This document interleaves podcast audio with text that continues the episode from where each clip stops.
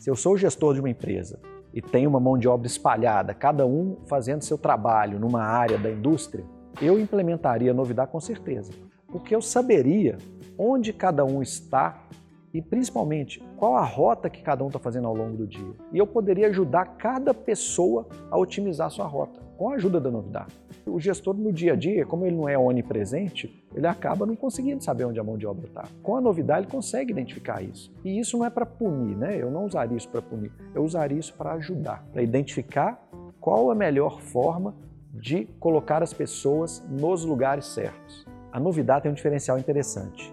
Né? Por quê? Ao contrário de outras ferramentas que tem por aí, por mais que sejam digitais, ainda dependem da disciplina do mecânico, do operador, de apontar. A novidade não. Com o IoT, com a geolocalização de alta precisão, o apontamento já sai automaticamente. Então elimina mais uma etapa. Então acho que ela está num nível diferenciado em relação a muitos concorrentes que a gente vê no mercado. Se eu fosse um gestor de uma área industrial, eu ia querer muito é, utilizar a ferramenta da novidade para eu entender como está acontecendo a minha operação, quando ela está sendo é, eficiente, produtiva e quando ela não está, para poder tomar decisões, implementar ações que aumentem a produtividade do meu time.